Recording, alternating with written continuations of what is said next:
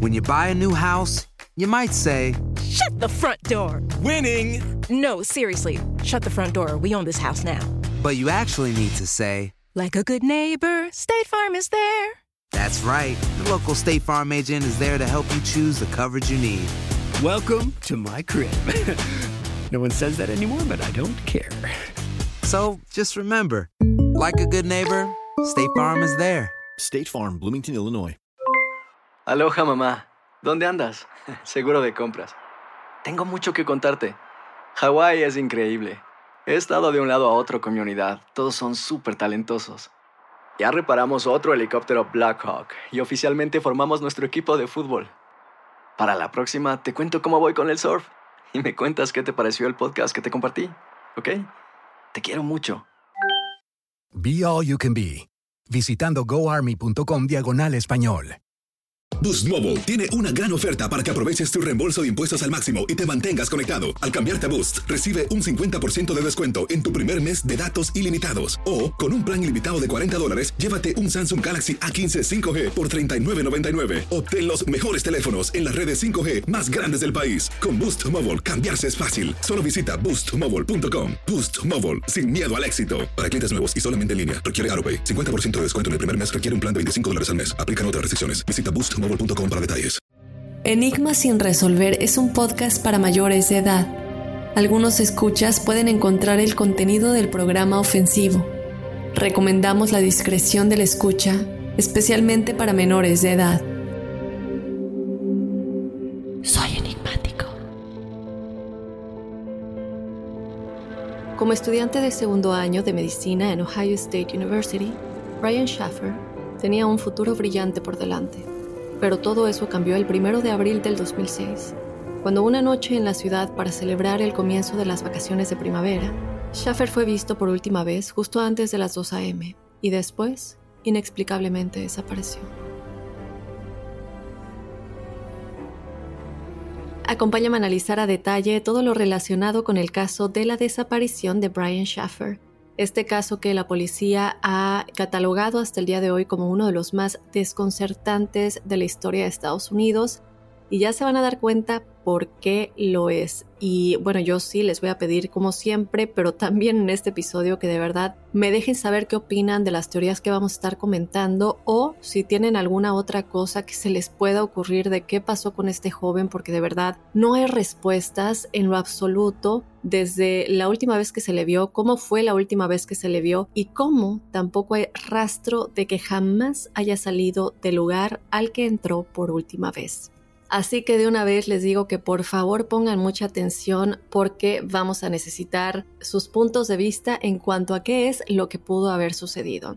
Y bueno, antes de comenzar, como siempre, yo te invito a que nos mandes tu historia paranormal o sobrenatural. Para que seas parte del episodio de testimoniales enigmáticos, nos puedes mandar tu historia a enigmas.univision.net. Como siempre te comento que también nos puedes mandar un audio si lo quieres contar de tu propia voz. El audio puede ser de alrededor de 5, 5, 30 minutos y si prefieres que yo lea y cuente tu historia también nos la puedes mandar de manera escrita. También te invito a que nos sigas en las redes sociales.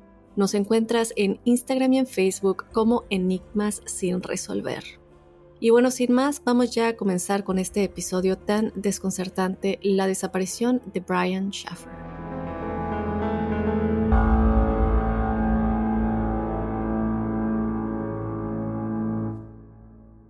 Si tú o alguien que conoces está pasando por una situación difícil o por una crisis de salud mental, la línea 988 de prevención de suicidio y crisis te brinda apoyo especializado 24 horas al día, 7 días a la semana. Solo llama al 988. Cuando llamas al 988, te conectarán con consejeros especializados que escucharán tus inquietudes y te brindarán apoyo en español. Simplemente llama o textea al 988. Hay esperanza. La línea 988 funciona. Boost Mobile tiene una gran oferta para que aproveches tu reembolso de impuestos al máximo y te mantengas conectado. Al cambiarte a Boost, recibe un 50% de descuento en tu primer mes de datos ilimitados. O, con un plan ilimitado de 40 dólares, llévate un Samsung Galaxy A15 5G por $39.99. Obtén los mejores teléfonos en las redes 5G más grandes del país. Con Boost Mobile, cambiarse es fácil. Solo visita boostmobile.com. Boost Mobile, sin miedo al éxito. Para clientes nuevos y solamente en línea, requiere AroPay. 50% de descuento en el primer mes requiere un plan de 25 dólares al mes. Aplican otras restricciones. Visita para detalles. Hay gente a la que le encanta el McCrispy y hay gente que nunca ha probado el McCrispy. Pero todavía no conocemos a nadie que lo haya probado y no le guste. Para pa pa pa.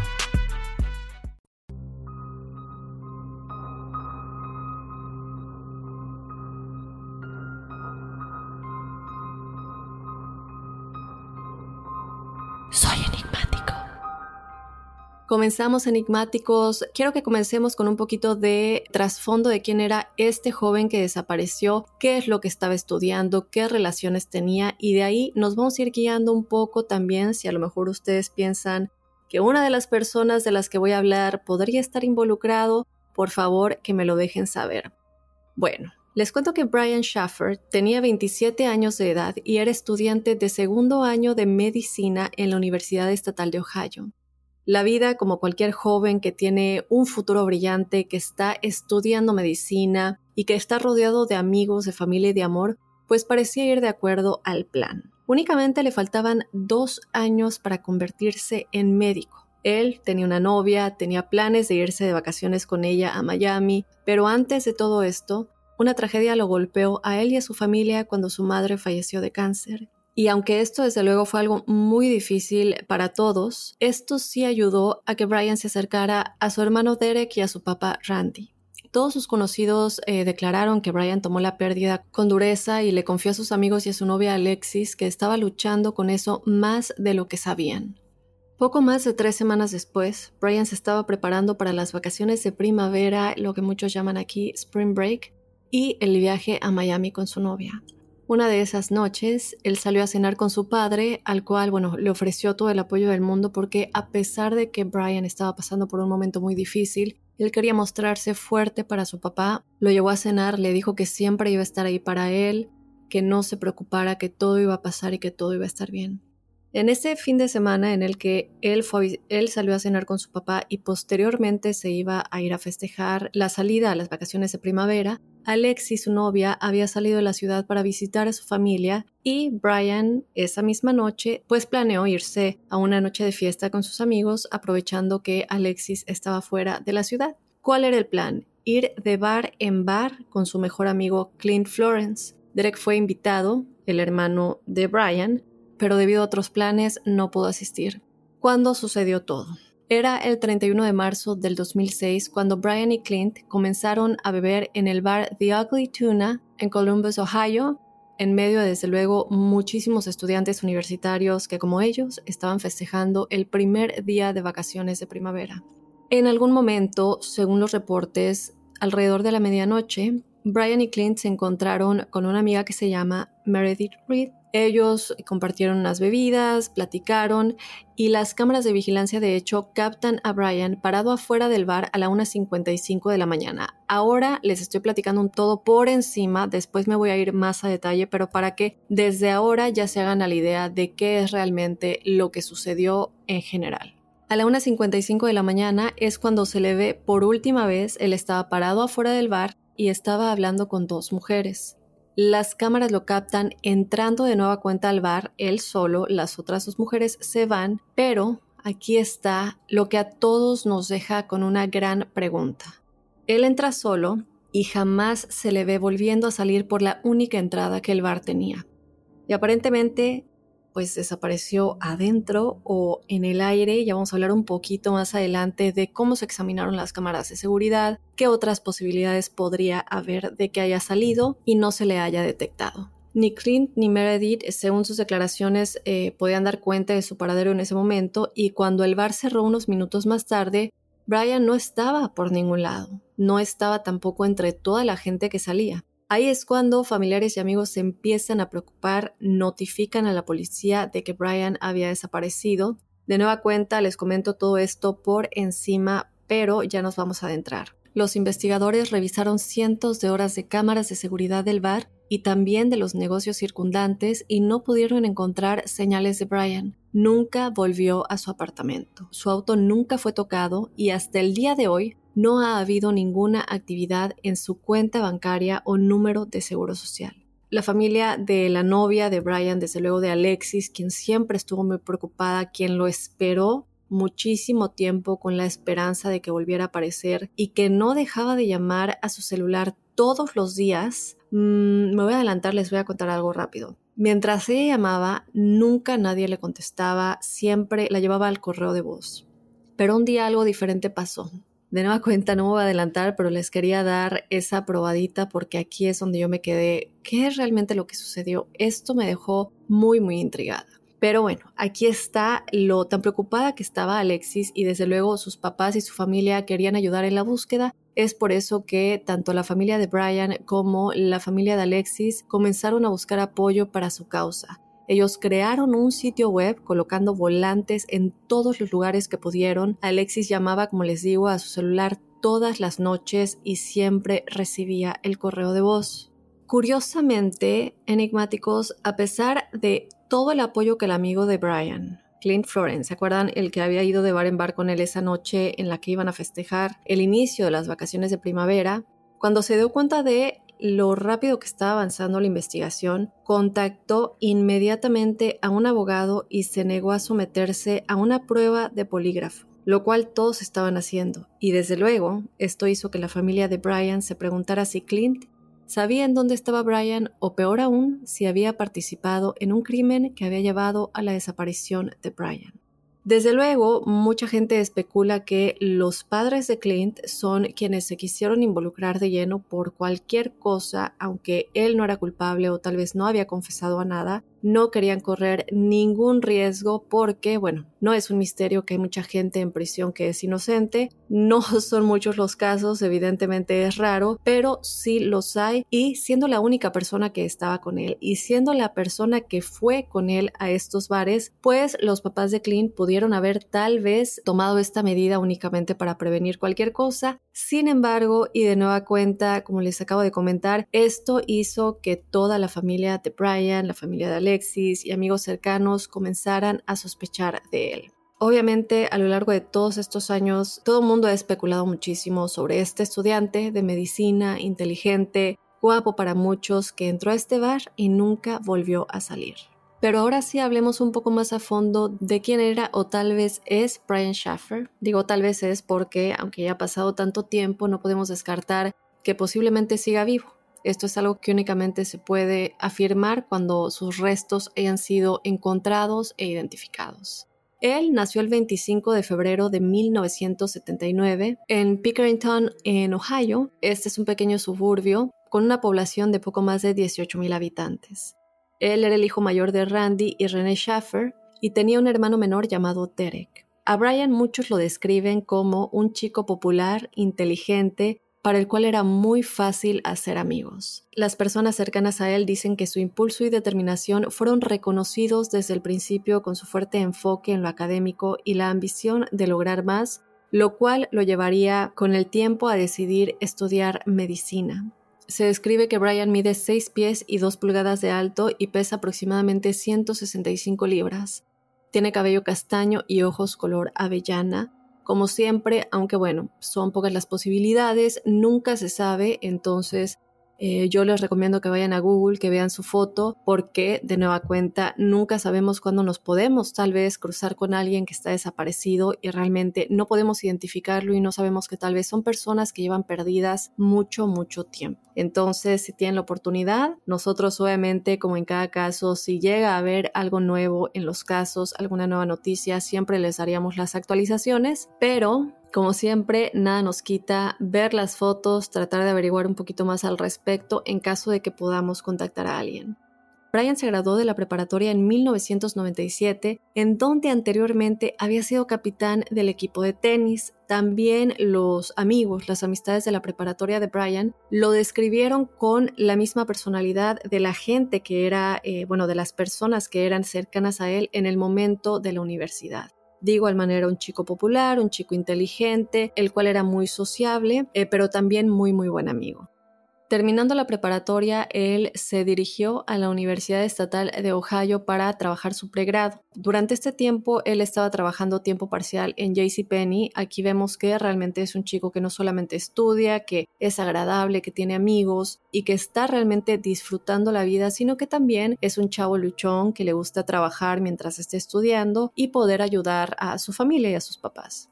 Para el 2003, él ya había obtenido una licenciatura en microbiología y comenzó a trabajar para el hospital de la Universidad Estatal de Ohio como asistente técnico de radiología. Y después de un breve descanso de la escuela, se convirtió en estudiante de medicina en la Facultad de Medicina de la Universidad Estatal de Ohio en el 2004. Entonces, aquí nos damos cuenta que a pesar de que él ya tenía este título en microbiología, ya tenía un trabajo en el Hospital de la Universidad Estatal de Ohio como asistente técnico de radiología, él quería seguir adelante, él quería lograr más. Lamentablemente, durante su segundo año en la escuela de medicina, la madre de Brian, René, falleció después de una batalla contra la mielodisplasia, que es una forma rara de cáncer. Brian estaba desconsolado por la pérdida y se encontró en la difícil situación de seguir una carrera en el campo de la medicina y antes de que su mamá falleciera, para él ya era muy difícil estar estudiando medicina, ¿no? de acuerdo a la gente que lo conocía, él sentía que se encontraba en esta difícil situación de estar en esta carrera de medicina mientras observaba a su madre desde que contrajo esta terrible enfermedad sin poder ayudarla, sin poder hacer nada y tal vez como estudiante de medicina sabiendo que no había realmente nada que hacer.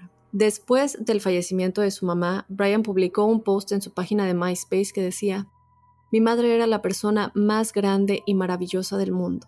Los amigos más cercanos de Brian dijeron que, a pesar de que él puso una cara fuerte, entre comillas, para su familia, internamente estaba teniendo muchísimas dificultades para aceptarlo y que fue extremadamente doloroso para él. Y muchos eh, argumentan que en este esfuerzo de ocultarlo, en este esfuerzo de eh, poner esta cara fuerte, que estoy muy bien, y no realmente expresar cómo él se estaba sintiendo, tal vez podría tener algo que ver con que él desapareciera, que es una de las teorías que les voy a platicar más adelante a fondo. Y si te deja pensando, pero de nueva cuenta, espérenme porque hay muchas cosas que como que no quedan muy bien si este fuera el caso.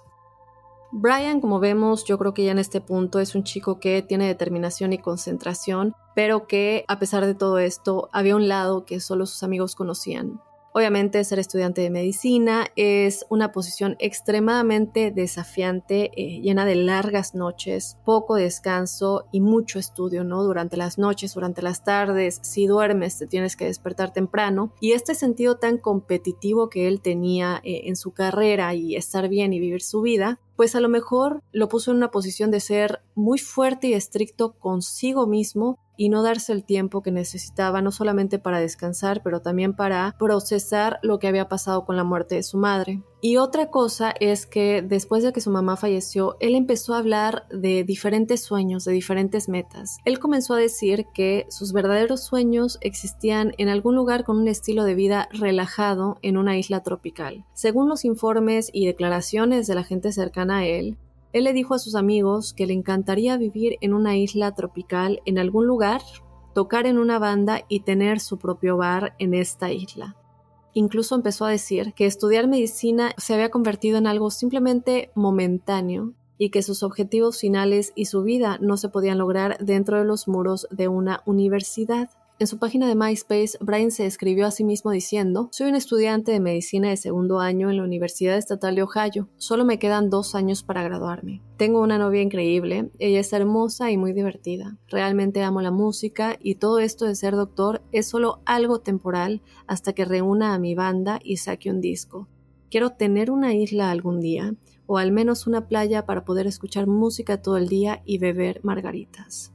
Entonces, aquí nos damos cuenta que realmente cambió la manera en la que él veía la vida, posiblemente por el hecho de haber estado estudiando medicina cuando su mamá estaba luchando contra el cáncer y él se dio cuenta tal vez de lo difícil que es enfrentar esto y no tener una solución. Y tal vez se dio cuenta que él no podía lidiar con personas que tuvieran enfermedades terminales que tal vez él no pudiera salvar o enfrentarse al momento en el que le tienes que decir a los familiares que la persona ha fallecido. Tal vez, creo yo aquí, dando algunas ideas, podría haber tenido que ver con el hecho de que él de pronto cambiara la manera en la que él veía la vida y de pronto decir, bueno, ahora eh, cambio mi rumbo, esto de medicina es momentáneo y realmente eh, lo que yo quiero es irme a vivir una isla, ¿no? Y, y vivir ahí.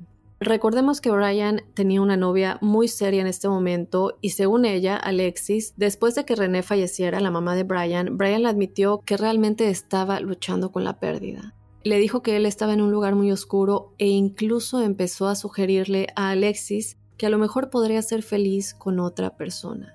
Alexis en ese momento se asustó, según lo que ella declara, le preguntó, ¿estás terminando conmigo? Él le dijo, no, simplemente creo que eh, puedes ser feliz con alguien más. Yo ahorita eh, estoy en un lugar en el que no creo que, tú te merezcas, ¿no? Estar con una persona que se encuentra en donde yo me encuentro. Alexis, desde luego, había dicho que esto era el resultado de su depresión por el fallecimiento de su madre, en lo cual, bueno, creo que cualquiera de nosotros puede estar de acuerdo. Y em, ella pensaba, y de hecho le dijo, que iba a salir de esa depresión y que todo iba a volver a la normalidad. Con el tiempo, las cosas entre ellos volvieron a la normalidad. De hecho, comenzaron a ponerse mucho más serias entre ellos, Brian compró boletos para él y Alexis para un viaje a Miami y se suponía que volarían el lunes 3 de abril del 2006. Amigos cercanos a Brian habían dicho que incluso planeaba proponerle matrimonio a Alexis mientras estaba de vacaciones con ella. Pero lamentablemente ni Alexis ni Brian realizarían ese viaje. El viernes 31 de marzo, que fue el último día de clases para Brian antes de que comenzaran las vacaciones, él estaba buscando celebrar no solamente el hecho de que por fin comenzaban las vacaciones, sino que también eh, tenía su viaje a Miami con Alexis listo para después del fin de semana. Pero ese fin de semana en particular iba a ser para divertirse con sus amigos, para celebrar sus logros y para pasar buenos momentos, especialmente con su mejor amigo Clint. Brian se reunió con su padre Randy a cenar temprano en la noche y según su papá, esa misma noche, Brian le dijo que iba a salir con sus amigos y Randy estaba muy orgulloso de su hijo, pero también estaba preocupado por él, precisamente por lo que yo le estaba platicando hace un momento, porque él eh, sí ya iba a estar de vacaciones, pero acababa de salir de una larga racha de preparación para los exámenes. Dice, eh, o bueno, declaró Randy que se le veía muy, muy cansado. Y posteriormente otra cosa que él comentó es que él estudiaba tal vez desde 2 de la mañana a 8 o 9 de la mañana. No estaba durmiendo, y bueno, obviamente esto a mucha gente le hace pensar si la falta de sueño y muchas cosas tal vez hubieran tenido también algo que ver con su desaparición. Ahora, otra cosa que sucedió ese fin de semana y que entra un poco, eh, yo creo, no sé, con estos presentimientos que de pronto tenemos o cosas que sabemos no sé, como que no nos hacen sentir bien, pues eso le pasó a Randy esa noche, ya que Brian le dijo que tenía planes de salir. En ese momento Randy declaró que desde luego él entendía el deseo de su hijo de celebrar y disfrutar su tiempo libre y que por fin iba a estar de vacaciones y que después de ese fin de semana iba a viajar con quien decía que era el amor de su vida a Miami, pero algo que él declaró es que no pudo evitar sentir que Brian no debería salir esa noche. Eso es lo que el papá de Brian declararía en su momento y obviamente esto hizo que muchos se pusieran a pensar por qué tuvo ese presentimiento. ¿Será que de alguna manera sabía ya lo que le iba a pasar? Desde luego para mí eso es eh, precisamente lo que sucedió. Obviamente a pesar de sus dudas al respecto, eh, Randy no quería echarle a perder su fin de semana. Él también pensó que era un hombre maduro y confiable y pues que no debería preocuparse demasiado por, por este pequeño como presentimiento. Pensó que era su imaginación, que todo estaba bien. Entonces eligió no preocuparse, no decirle que no saliera, pero desde luego esta es una decisión de la cual más tarde se arrepentiría. Yo en lo personal no creo que, aunque le hubiera dicho que no saliera, digo, estamos hablando ya de un adulto, tenía 27 años de edad y no hay razón por la cual le puedes decir a tu hijo simplemente así, no sales a ningún lado.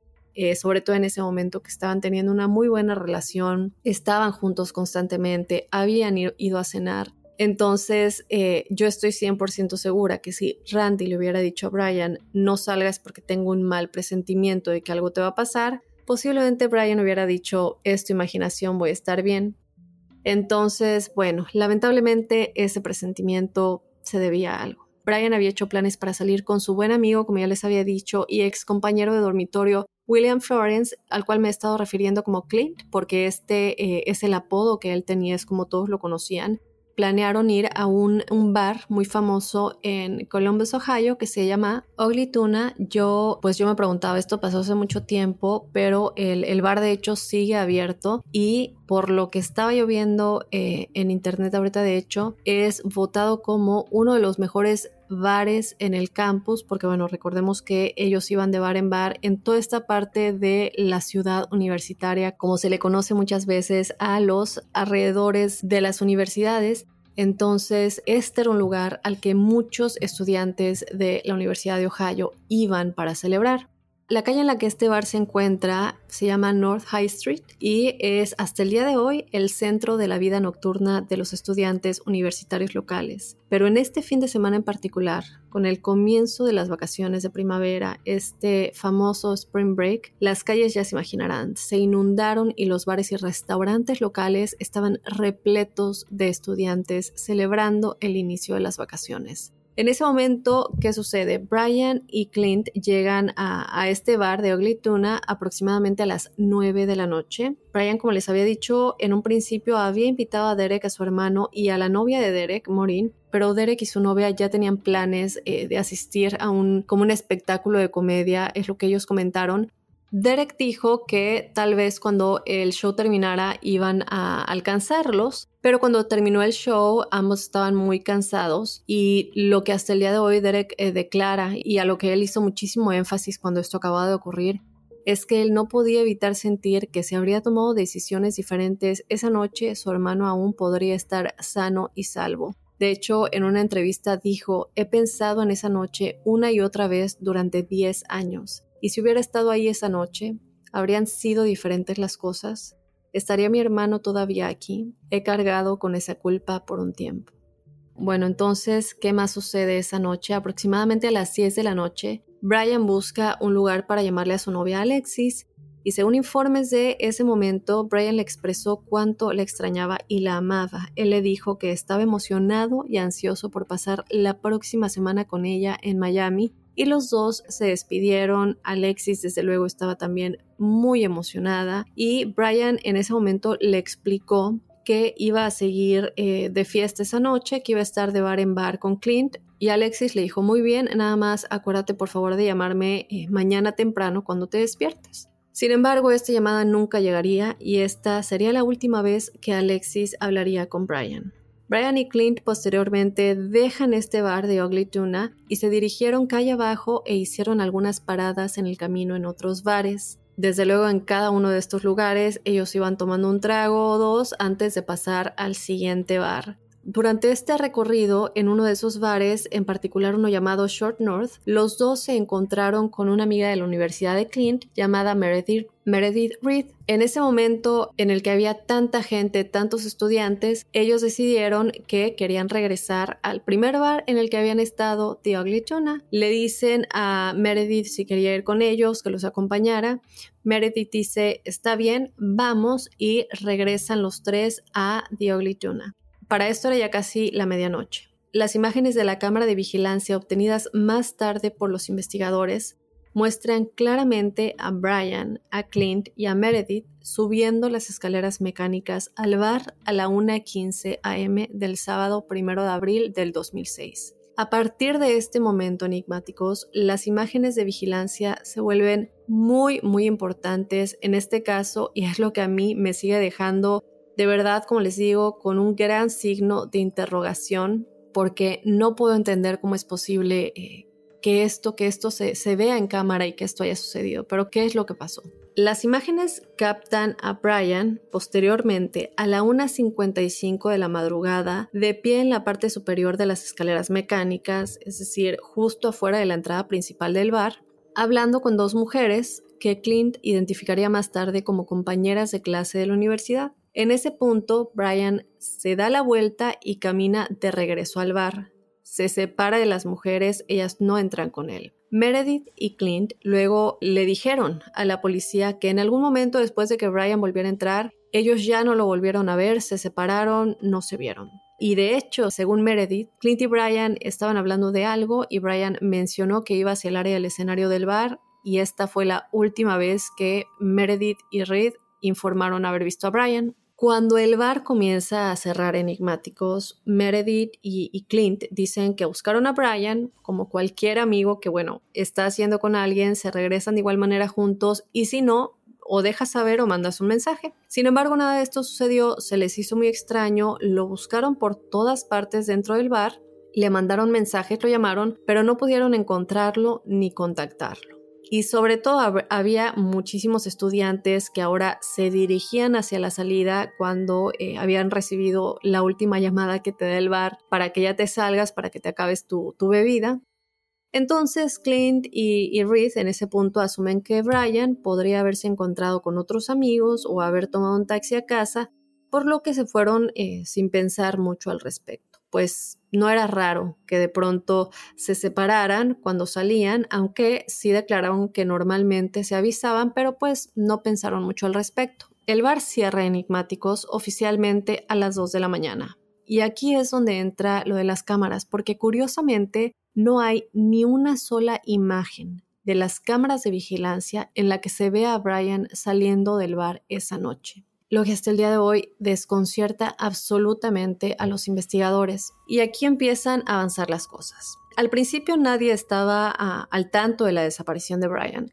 El padre de Brian, Randy, hizo varias llamadas a su teléfono celular ese fin de semana, pero no recibió respuestas. Alexis también llamó a Brian eh, al día siguiente cuando se dio cuenta que, bueno, pasó la mañana, pasó la tarde y Brian no le había llamado como había quedado en llamarle y desde luego tampoco pudo comunicarse con él cuando le marcó por teléfono. En ese momento Alexis comienza a dirigirse de regreso a la ciudad después de haber pasado eh, el fin de semana con sus papás y en este momento ella pues sí está pensando un poco al respecto de por qué eh, no me ha contestado, pero sigue aún emocionada por las vacaciones, por verlo, por irse a Miami con él. Entonces lo que decide hacer es, en vez de ir a, a su departamento, se va directamente al departamento de Brian para a lo mejor despertarlo, se desveló y sigue dormido.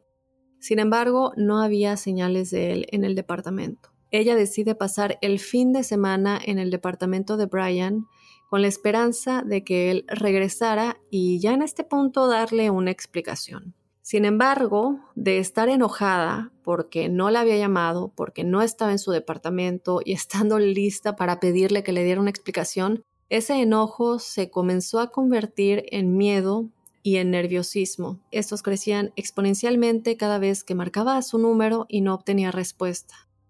Finalmente, Alexis llamó al papá de Brian, Randy, y le contó la situación. Más tarde, Alexis declaró que estaba empezando a preocuparse el sábado por la noche y el domingo por la mañana cuando no había oído nada de Brian, realmente comenzó a pensar que algo muy malo había sucedido. Randy llamó al hermano de Brian, a Derek, le dijo lo que estaba sucediendo y dice Derek que lo primero que pensó fue que Brian pues había pasado el fin de semana de fiesta y que se había quedado dormido en algún lugar, en algún departamento de algún amigo y aún estaba recuperándose de la fiesta. Incluso Derek dijo que pensó en la posibilidad de que todo el asunto fuera solo una broma que Brian le estaba jugando a todos porque después de todo esto también era el fin de semana del Día de los Inocentes. Cuando se le preguntó acerca de la llamada, Derek dijo, mi papá dijo que Brian no estaba, me preguntó si podía ir a su apartamento y ver si estaba ahí. Así que conduje hasta su departamento, las luces estaban encendidas y pensé, bueno, pues ya está de regreso. Pero la que estaba ahí era Alexis, no Brian. Fue entonces cuando supimos que algo estaba pasando. Nadie había hablado con él desde el viernes por la noche. En ese momento, según lo que dicen Alexis y Derek, el auto de Brian todavía estaba estacionado en su espacio cerca de su departamento y nada había sido tocado en el interior. No había ninguna señal eh, que sugiriera que Brian había vuelto alguna vez al departamento y cuando el lunes llegó y se fue, Brian nunca contactó a nadie y ahora ya se había perdido el vuelo a Miami. Recordemos que todo esto sucedió de viernes para sábado Pasa todo el sábado, pasa todo el domingo y aquí ya estamos hablando que también pasó todo el lunes. Ese mismo lunes es el día que Alexis y Brian iban a viajar a Miami. Y es aquí cuando se dan cuenta que las cosas eran más graves de lo que todos pensaban, porque bueno, evidentemente queda la esperanza de que sabe que tenemos que viajar el lunes, donde quiera que esté, no se va a perder el viaje, no se va a perder el vuelo, va a venir y se va a disculpar porque, bueno, seguramente el fin de semana se extendió a algo muy extremo, pero cuando no aparece para el viaje, y pierden el vuelo, el papá de Brian dijo suficiente y se comunica con la policía para denunciar la desaparición de su hijo oficialmente la policía comenzó su investigación hablando con amigos y familiares y yendo al bar en el que fue visto por última vez. Rápidamente se anunció una recompensa combinada de 2 mil dólares proporcionados por Crime Stoppers y otros 5 mil de la Facultad de Medicina y Salud Pública de la Universidad Estatal de Ohio. Mientras la policía realizaba las etapas iniciales de su investigación, los amigos y la familia de Brian comenzaron a cubrir el campus y las calles aledañas con volantes anunciando su desaparición. Cuando se les preguntó si la desaparición podría ser o no un juego sucio, esto que hubiera sido planeado y finalmente lo hubieran matado, la policía dijo que no querían especular cuando todavía no tenían las pruebas suficientes para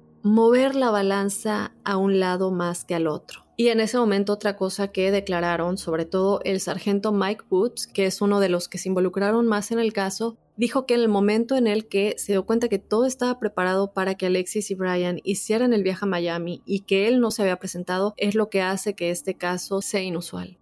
La policía tomó copias de las imágenes de vigilancia del bar y realizó un sondeo de puerta en puerta en el área circundante, porque recuerden que sí, evidentemente eh, desapareció en este bar, se le vio entrar por última vez y nunca salir del bar, pero también había muchos bares alrededor en los que él había estado yendo, recuerdan, de bar en bar en esta noche. Entonces ellos hacen este sondeo y mientras tanto el papá de Brian colaboró y también llevaron a perros policía para ayudar en el esfuerzo. Registraron todos los contenedores de basura en el área que rodeaba el bar e incluso la ciudad les dio permiso para bajar a las alcantarillas y aún así salieron con las manos vacías. Estamos hablando de que fue una búsqueda totalmente exhaustiva. Y también otra cosa de la que vamos a estar platicando más adelante es de los asesinos de la carita sonriente. Tengo un episodio de eso, lo hice hace un tiempo, si no lo has escuchado, ve a escucharlo porque vamos a tocar en eso en un momento. Ahora, al principio de la investigación, la policía parecía tener curiosidad por los relatos que les dieron Meredith Reed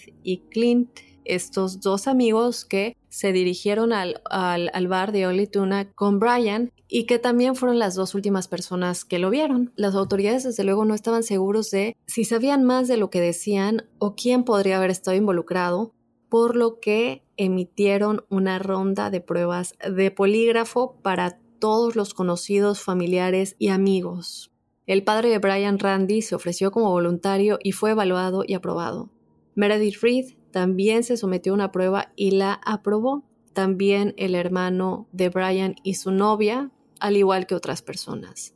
Sin embargo, el mejor amigo de Brian, Clint, con quien había ido esa noche a, este, a esta ronda de bar en bar, y quien inicialmente había estado muy abierto a ayudar a los investigadores, de pronto se negó a someterse a una prueba de polígrafo y rápidamente contrató a un abogado a través del cual se realizarían todas las comunicaciones futuras con la policía. Este comportamiento desde luego fue algo muy extraño para todos los amigos y familiares, particularmente para el hermano de Brian, Derek, quien de hecho declaró que no conocía muy bien a Clint, pero que siempre tuvo el presentimiento de que algo muy raro pasaba con él. Decía que la forma en que había hablado de su hermano después de que desapareció era de alguna manera algo negativa, que él no esperaría eso de alguien cuyo amigo desapareció, y que si Clint sabía algo, era mejor que lo compartiera.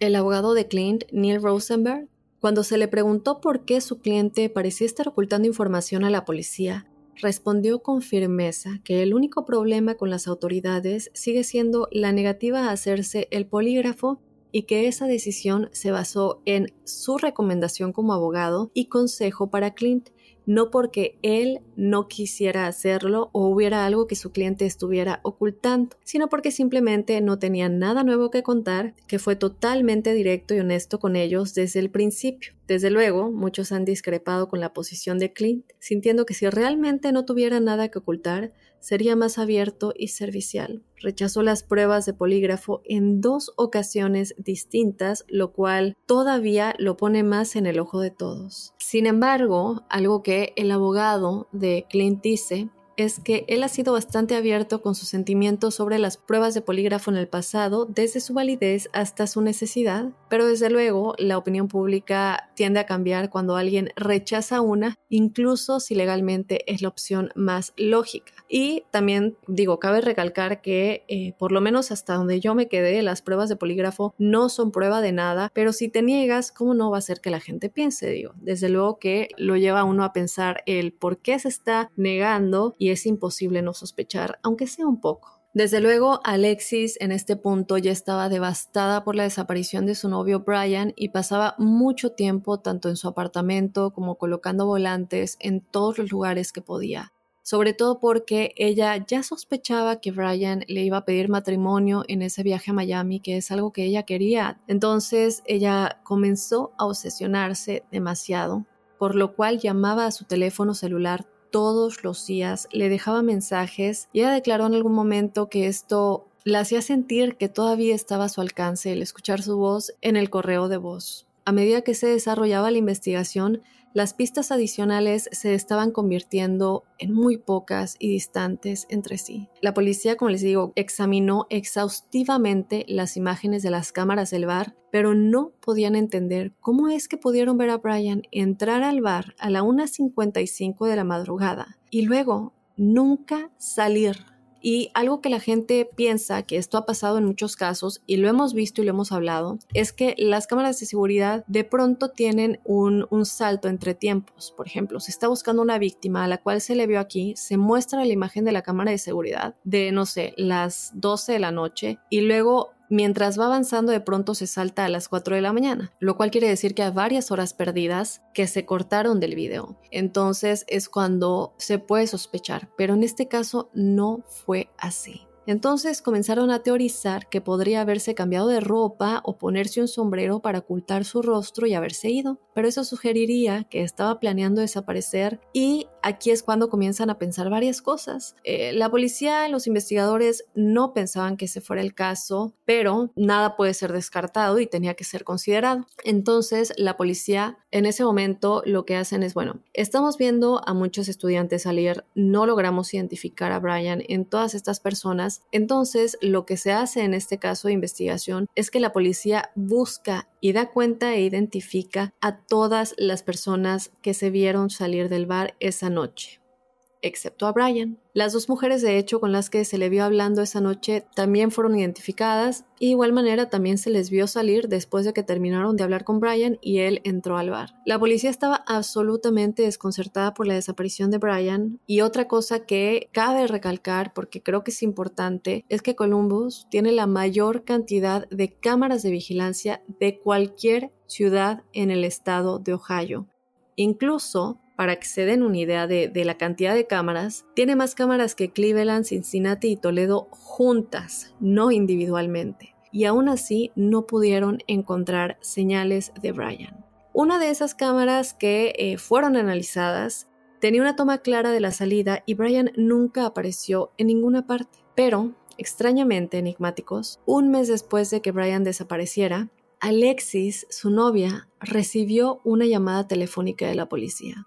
Resulta que en mayo alguien había irrumpido en el departamento de Brian y necesitaban que bajara e identificara los artículos que pudieran haber faltado. Pero, como resultado de la investigación sobre el allanamiento, la policía terminó determinando que no tenía nada que ver con la desaparición de Brian, es decir, que no había conexión entre este crimen y el hecho de que Brian hubiera desaparecido, sino que más bien probablemente fue cometido por alguien que notó que el apartamento estaba vacío o que ya sabían que Brian no estaba ahí y es por ello que aprovecharon y entraron a robar. Para este momento, el padre de Brian, como les había comentado, ya había creado un sitio web para encontrar a su hijo con la esperanza de obtener más consejos o información sobre su desaparición. Más adelante en el mes tuvo lugar un concierto de Pearl Jam para el cual Brian había de hecho comprado boletos previamente él iba a ir con Alexis, con su novia, y desde luego Alexis tenía los boletos, pero no se atrevió y ni yo me atrevería a ir sinceramente, Así que bueno, ella lo que hizo fue subastar los boletos en eBay y agregó el dinero para su recompensa. El líder de Pearl Jam leyó la descripción de Brian durante el concierto y le dedicó una canción. Recordemos que sus llaves, su billetera y teléfono celular nunca fueron recuperados. Además, también recordemos que no había habido actividad en su cuenta bancaria o en su número de seguro social, que esto eh, para las personas que no vivan aquí en Estados Unidos, este número es algo que se da, se tiene que dar en tu trabajo, se tiene que dar cuando abres una cuenta de banco, se tiene que dar eh, para tu seguro médico, para lo que sea, se tiene que dar para cualquier cosa importante tienes que dar tu seguro social, desde luego tus impuestos y todo eso. Ahora, muchas veces aquí en Estados Unidos, algunas personas venden su número de seguro social cuando ellos quieren o desaparecer o quieren ganar dinero fácilmente y no creen que necesiten su seguro social para nada más, entonces se lo venden a personas que tal vez no puedan conseguir un seguro social por X o Y. Entonces mucha gente empezó a especular, bueno, rastreemos su seguro social y a lo mejor alguien más lo está usando, al igual que con la cuenta bancaria, pero no, no había actividad en ninguno de estos dos.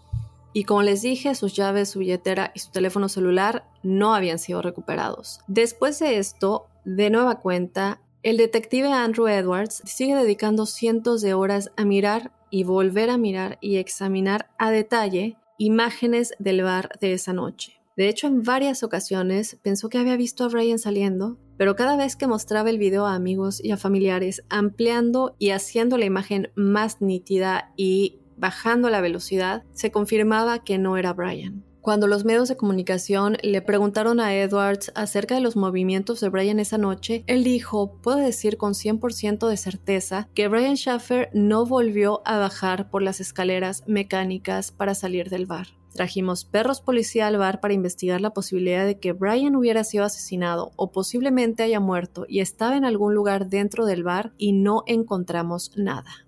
La policía tenía dos teorías esenciales desde el principio. Una era que Brian había decidido irse de la ciudad, considerando, bueno, aquí la información de sus amigos y familiares sobre las dificultades que había estado atravesando desde que perdió a su madre y su sueño de vivir en una isla en algún lugar. Y bueno, a pesar de esta posibilidad, no podían evitar sospechar que se trataba de algo más, que se trataba de que alguien hizo esto y que no era Brian quien simplemente decidió irse y desaparecer sin dejarle saber a nadie sobre todo cuando él había mostrado tanta empatía hacia su padre y decidió guardarse su dolor para apoyar a su padre después de la muerte de su mamá y tenía este viaje planeado con Alexis, pues como que no sé, a mí en lo personal esta teoría no me convence por esto más que nada. Se me hace un chavo que tenía muchísima empatía y no creo que haya abandonado a su papá así nada más y también a su novia, ¿no? Para la cual, bueno, había planeado este gran viaje. Entonces parece que los policías estaban de acuerdo en esto y es así enigmáticos que los días comenzaron a cambiar en semanas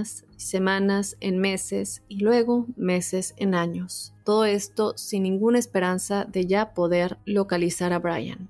En esos meses, Alexis continuó con su rutina diaria de realizar llamadas de teléfono a su celular e inmediatamente recibir su correo de voz. Pero, ¿recuerdan lo que les había dicho al principio, que en una de esas llamadas algo sucedió? Cuando ella llamaba, recibía el correo de voz inmediatamente pero una de sus llamadas en septiembre le dio tono. El teléfono sonó un total de tres veces antes de enviarla al correo de voz. Ella volvió a llamar queriendo escuchar el sonido de nuevo, y es así que se le hace saber a la policía esto. Aquí ellos deciden pensar, bueno, qué es lo que sucedió, cuáles son las posibilidades, qué es lo que pudo haber pasado. Bueno, primero ellos sospechaban que, podría haber sido un problema técnico que permitió que Alexis escuchó que la llamada diera tono, aunque en realidad probablemente no estaba dándole timbre, bueno, no estaba sonando. Después también plantearon la posibilidad de que en ese momento su teléfono pudiera haber estado encendido. Por alguna razón alguien lo encendió y cuando se dieron cuenta que estaba entrando una llamada, lo volvieron a apagar. Desafortunadamente, el teléfono de Brian no tenía GPS, por lo que se dieron cuenta que era imposible tener una ubicación exacta. Pero la policía no se iba a quedar con los brazos cruzados y lograron hacer un ping a la torre y se descubrió que la llamada se originó en Hillard, el cual es un pueblo ubicado a 14 millas al noroeste de Columbus. La investigación adicional no desarrolló nuevas pistas o información y el teléfono de Brian nunca se recuperó. Desde luego, la policía fue a este lugar, examinó todo a detalle, perros policías excavaron en ciertos lugares, todo lo necesario se hizo, pero no encontraron nada. Yo aquí en lo personal pienso que, bueno, si alguien le hizo algo a Brian y yo tengo el teléfono y da tono, no creo que la persona se hubiera quedado en el mismo lugar en el que estaba entonces, bueno, pero aunque se hicieron el esfuerzo. Pero yo creo que aquí nos indica claramente que alguien realmente tendría que haber estado involucrado para tener el teléfono de Brian con ellos y tener la capacidad de encenderlo y luego volverlo a apagar. Entonces aquí se dan cuenta que la policía no les ayuda. ¿Recuerdan a, a, nuestra querida invitada Adriana Urrutia, que se dedicó mucho tiempo a ayudar a la policía en investigaciones? Bueno, yo aquí creo que esta es una gran posibilidad. Muchos me tirarán de loca, pero creo que esos muchos no estarían escuchando enigmas porque saben que a todos nosotros nos encantan estos temas y sí se llegó a eso. Se contacta a un psíquico y le dijo a Randy que él creía que el cuerpo de Brian podría recuperarse de un río en algún lugar debajo del el puente que estaba en esa área en la que había desaparecido. A raíz de esto, amigos y familiares comienzan a realizar búsquedas en todos los ríos de la zona. La policía desde luego se unió a la búsqueda en varios ríos, pero no pudieron encontrar nada que los guiara a la dirección correcta. Aquí, como ya sabrán si escucharon el episodio de los asesinos de la carita sonriente, pues desde luego se comenzó a desarrollar la teoría de que la desaparición de Brian podría estar conectada de alguna manera con estos asesinos de la carita sonriente y bueno, para los que no han escuchado este episodio, en resumen y muy por encima, porque de verdad en ese episodio les hablo a detalle de muchos asesinatos de este grupo y también cuáles son las similitudes entre ellos. Y si somos honestos, si ya saben de este caso, sí creo que este en específico se asemeja demasiado a todos los que hemos abordado en cuanto a ese grupo. Pero bueno, para los que no lo saben, les digo en resumen, la teoría de estos asesinos de la carita sonriente sugiere que varios cuerpos descubiertos en las vías fluviales del medio oeste de los Estados Unidos no fueron el resultado de un ahogamiento accidental, sino que en realidad fueron víctimas de los asesinos de la carita sonriente. ¿Y por qué asesinos de la carita sonriente enigmáticos? Bueno, porque siempre un graffiti de una carita sonriente se encontraba muy cerca del cuerpo de las víctimas. Entonces, esta es la teoría y obviamente desde luego no es nada más como que, bueno, porque una carita sonriente eh, quiere decir que no se ahogó, sino que lo mataron. No, sino que es que de verdad tienen que ir a escuchar ese episodio porque yo cuento a detalle de los resultados de la medicina forense y todo esto para que eh, vayan a escucharlo porque de verdad yo creo que es uno de mis episodios favoritos cuando vemos a detalle cada una de las víctimas y cómo es que no es posible que se hayan ahogado nada más. Entonces, si somos sinceros, si se hubiera encontrado el cuerpo de Brian en algún río cercano, me iría por esa teoría, eh, aunque no podemos asegurar que no lo esté, digo, posiblemente podría haber terminado en un río y simplemente no se pudo encontrar el cuerpo. Pero bueno, esta es una idea que dejó por allá afuera y es algo que también se le cruzó por la mente a todos sus conocidos y a sus familiares después de que el psíquico le dijo al papá de Brian que creía que el cuerpo de Brian estaba en un río en algún lugar debajo del puente. Un año después de la desaparición de Brian, amigos y familiares comenzaron a planificar una vigilia de oración y un memorial de él con la esperanza de unir a la comunidad y posiblemente generar algunas pistas. Luego, a mediados de marzo, antes de la vigilia, la policía recuperó restos óseos a 60 millas de donde Brian había desaparecido. Resulta que un hombre estaba en el bosque recogiendo latas de aluminio y se topó con los restos y notificó a la policía. La familia, desde luego, en ese momento tuvo un alivio, desde luego no porque se haya encontrado un cuerpo y pensar que era él, pero yo creo que sí, eh, y esto lo hemos visto, bueno, yo lo he visto, a lo mejor ustedes igual, en muchos casos en los que no se encuentra a la víctima y muchos familiares dicen, si ya falleció, preferiría que encontremos el cuerpo porque es muy difícil vivir eh, sin saber, con la incertidumbre.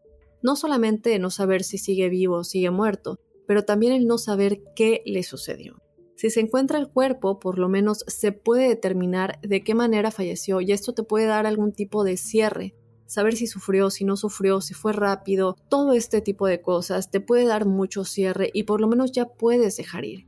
Pero si no se encuentra un cuerpo, no tienes idea de qué le pasó, si sigue vivo, si ya murió, si sufrió, si está secuestrado en algún lugar. Entonces, la familia declara que estos fueron momentos difíciles en la espera porque de alguna manera querían que fuera él, no porque quisieran que estuviera muerto, desde luego, quiero aclarar eso, sino por esta incertidumbre que los estaba carcomiendo, pero por otro lado también quieres conservar esa esperanza de que todavía lo podamos encontrar. Desafortunadamente todo este tiempo duró un par de días en los que tuvieron que vivir con esa espera mientras examinaban los restos. Finalmente resultaron ser los restos de una mujer. En ese momento, la vigilia de oración siguió adelante teniendo lugar fuera del bar. Amigos y familiares se reunieron para orar por Brian y esperar más allá de toda esperanza. Y así enigmáticos pasaría otro año, y en septiembre del 2008, la tragedia volvería a golpear a la familia Schaffer, cuando una fuerte tormenta barrió el centro de Ohio y Randy Schaffer, el papá de Brian, estaba en el patio limpiando escombros aproximadamente a las seis de la tarde. Una fuerte ráfaga de viento derribó un árbol y golpeó a Randy, matándolo. Su cuerpo fue descubierto al día siguiente por un vecino. Aquí ustedes ya se imaginarán esta terrible tragedia para Derek, porque en el transcurso de tan solo tres años, Derek Schaffer había perdido a su madre a causa del cáncer, su hermano había desaparecido y luego su padre murió en este accidente siendo el único que sobrevivía de su familia. Ahora, aquí pasa algo que eh, a mí sí me causa un poco de coraje porque mm, no, no, puedo creer que haya gente que de verdad haga esto y juegue con los sentimientos de las personas de esta manera. Resulta que el obituario de, de Randy, el papá de Brian, apareció en línea y alguien comentó afirmando ser Brian. ¿Lo pueden creer? Bueno, yo no podía creer cuando leí esto y el post les cuento lo que decía exactamente. Decía, papá te amo, soy Brian y estoy en las Islas Vírgenes de Estados Unidos. Obviamente, cuando la gente que conocía a Randy y Derek vieron esto, notificaron a la policía de inmediato y la policía decidió rastrear inmediatamente la dirección de IP y se descubrió que para empezar no venía de las Islas Vírgenes y que no era Brian, todo era un engaño. Poco después de la muerte de Randy, el abogado de Clint, ¿se acuerdan? El amigo de Brian que estaba con él la noche que desapareció, intercambió varios correos electrónicos sobre la desaparición de Brian, diciendo que ya estaba dispuesto a someterse a una prueba de polígrafo. Este abogado afirmó haber hablado con varios detectives que trabajaban en el caso y que supuestamente le habían sugerido que Brian aún podría estar vivo. En ese momento, el abogado de Clint entendió que esto significaba que Brian había decidido irse. En los correos, Neil Rosenberg dijo, si Brian está vivo, que es lo que me hicieron creer después de hablar con el detective involucrado, que era Brian y no Clint quien estaba causando dolor y dificultades a su familia, pues Brian debería presentarse y terminar con esto. El hermano de Brian, Derek, eligió responder diciendo de Clint. Tan pronto como el detective comenzó a involucrarse, eso fue prácticamente cuando no tuvo contacto con nadie. Siempre he pensado que definitivamente sabe algo y simplemente no va a salir a la luz. Si Brian desapareció en algún lugar, siempre tuvimos la fuerte sensación de que Clint posiblemente lo sabía. Sin embargo, enigmáticos no han surgido nuevas pistas o información en todos los años desde que Brian desapareció. Alexis, la novia de Brian, pasó la mayor parte del primer año esperando a Brian con la esperanza de que regresara algún día.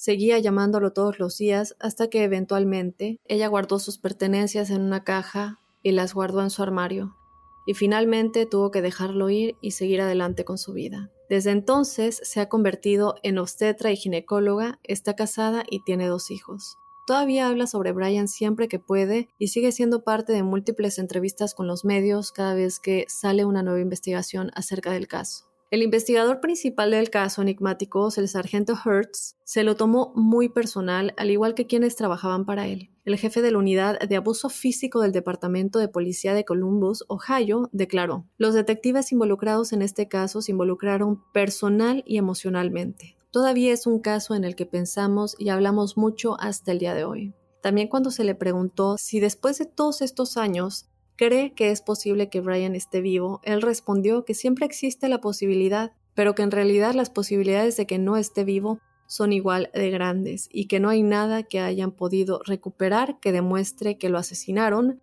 Así que de nuevo la posibilidad de que esto haya sucedido es igual a la de que él desapareció por su propia cuenta. Concluyó su declaración diciendo que no sabe si las respuestas que todos quieren y necesitan sean resueltas algún día. Y por último, tenemos que hablar de las teorías, aunque ya tocamos un poquito en algunas, porque han sido muchos años desde que Brian Schaffer desapareció y con esta desaparición tan extraña, desde luego que sería aún más extraño que no hubiera más que unas pocas teorías, y aunque la policía ha optado por no revelar qué teorías cree que son más posibles, pues otros se han pronunciado al respecto, incluidos los amigos y familiares de Brian. La primera teoría es que Brian Schaffer eligió irse por su propia cuenta. Muchos señalan su lucha contra la depresión después del fallecimiento de su madre. Sus sueños de estar algún día en una isla tropical y sus sinceros comentarios a Alexis sobre seguir adelante y encontrar a alguien que pueda hacerla feliz.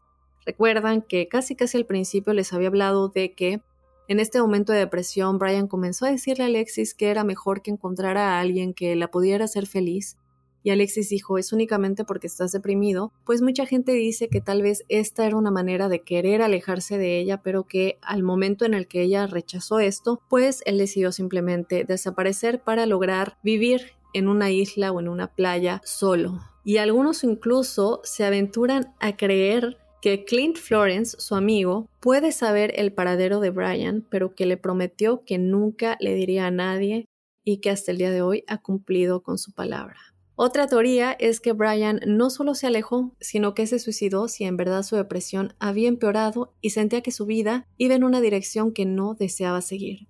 Muchos creen que es muy posible que haya elegido quitarse la vida. Pero el hecho de que su cuerpo nunca fue encontrado hace que otros cuestionen esta teoría, pero desde luego ninguna se puede descartar por completo. Otra teoría muy común es que Brian Schaffer fue víctima de un juego sucio de una forma u otra, aunque se desconocen desde luego los detalles, muchos especulan que su cuerpo aún está escondido en alguna parte del interior del bar. Muchos se atreven a decir que está entre paredes y que es por eso que nadie logra verlo y que sus huesos están entre las paredes de este bar de Ugly Tuna.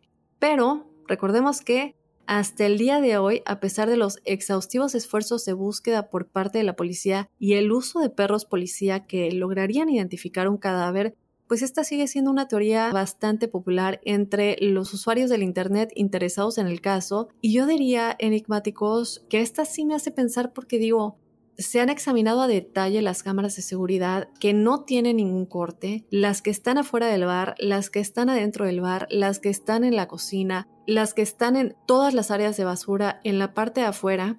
Y creo que la única opción sería que de verdad él hubiera sido descuartizado y se haya puesto en alguna bolsa y así no se ha logrado identificar que él estuviera saliendo del bar. Pero de otra manera, la verdad es que no logro entender qué más pudo haber pasado si no es que algo sucedió dentro del bar y él realmente habría perdido la vida ahí y ya luego quien fuera que estuviera involucrado hizo algo para que para que no se lograra identificar el cuerpo. Entonces, bueno, esto es algo que mucha gente piensa porque jamás se le ve salir y caminar por ninguna parte en los alrededores. Algunos de hecho especulan que Brian fue abordado por un completo extraño, mientras que otros creen que alguien a quien conocía y en quien confiaba es quien lo atacó. Ha corrido de hecho la especulación de que Clint Florence estuvo involucrado en la desaparición de Brian y ha habido rumores durante años de que Clint está involucrado en algún tipo de actividades ilegales y que él y Brian estaban comenzando a experimentar momentos de tensión en torno a estos actos.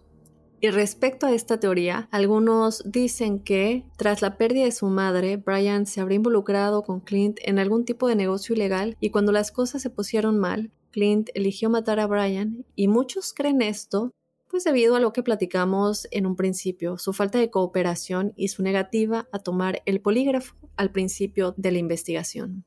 Enigmáticos, han pasado tantos años desde que Brian Schaffer desapareció y nunca realmente es que ni una sola prueba se ha recuperado.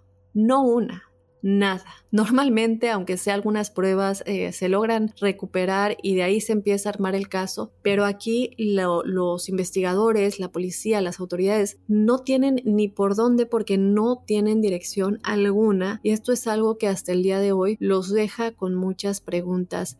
Hasta el día de hoy, el hermano de Brian, Derek, sigue luchando por encontrar a su hermano y todavía ofrece una recompensa de 25.500 dólares por información que conduzca al paradero de Brian, ya sea vivo o a su posible cuerpo. Para algunos también, y, antes de terminar con las teorías, no puedo irme sin decirles que también existe una pequeña posibilidad, no sé ustedes qué opinen, pues de que Brian haya muerto tal vez, tal vez, no sé, accidentalmente. Eh, y esto lo digo porque realmente es que hay a varias personas, por lo menos que yo me haya encontrado, que sugieren que pudo haber consumido algunas drogas dentro del bar, voluntaria o involuntariamente, porque digo involuntariamente, porque no es raro que dejes tu bebida y te pongan algo que te deje inconsciente y que te duermes y luego te, te llevan a algún lado y por eso es muy importante, esto lo digo en general, donde sea que vivan, nunca dejen su bebida sola, y si piden algo en el bar, vean ustedes que lo abran o que lo sirvan. No quiten los ojos, no se descuiden, porque lamentablemente esto es muy, muy común. De verdad tengan mucho cuidado porque esto lamentablemente es muy muy común. Entonces mucha gente dice que a lo mejor esto es lo que sucedió, ya sea que él voluntariamente tomó alguna droga o que alguien le puso algo en su bebida, lo cual, bueno, lamentablemente hubiera llevado a que una tragedia sucediera dentro de, del bar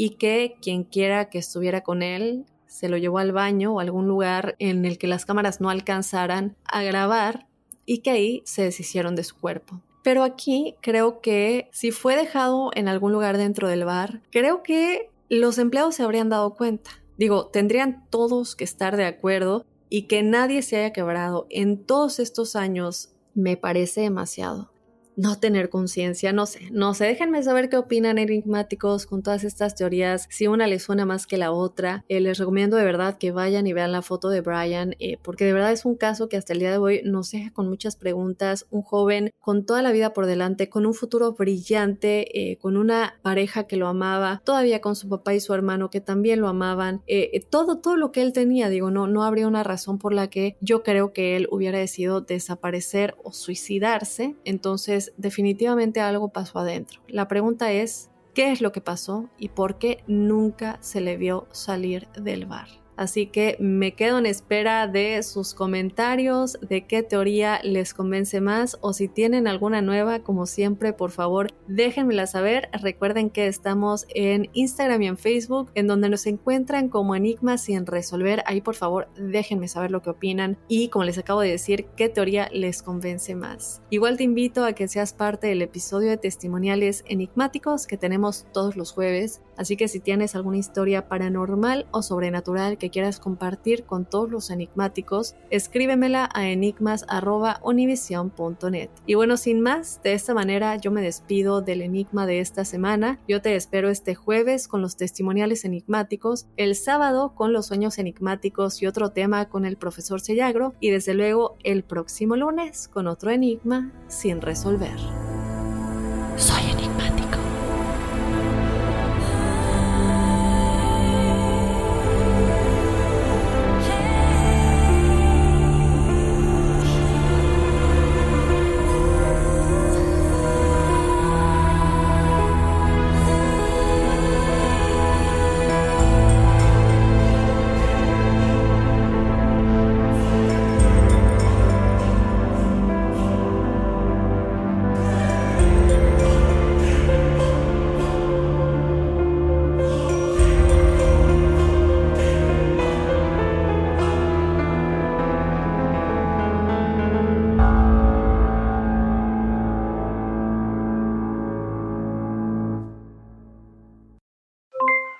Aloha mamá, ¿dónde andas? Seguro de compras. Tengo mucho que contarte. Hawái es increíble. He estado de un lado a otro con mi unidad. Todos son súper talentosos. Ya reparamos otro helicóptero Blackhawk y oficialmente formamos nuestro equipo de fútbol. Para la próxima te cuento cómo voy con el surf y me cuentas qué te pareció el podcast que te compartí, ¿ok? Te quiero mucho. Be All You Can Be, visitando goarmy.com diagonal español. Si no sabes que el Spicy McCrispy tiene Spicy Pepper Sauce en el pan de arriba y en el pan de abajo, ¿qué sabes tú de la vida? Para, pa, pa, pa. Ahorra más en JCPenney, más tu oportunidad de conocer a Shaquille O'Neal. Este sábado 4 de mayo todos ganan durante la entrega de cupones de 10, 50 o hasta 100 dólares, solo en la tienda mientras duren. De 11 a.m. a 1 p.m., los miembros de JCPenney Rewards tendrán una oportunidad exclusiva de encestar para conocer a Shaq. Habla con un asociado en la tienda o visita jcp.com y conoce más sobre la jugada. JCPenney, vale la pena. Cupón válido el 4 de mayo en selección de estilos. Entrega de cupones solo en la tienda para mayores de 18 años.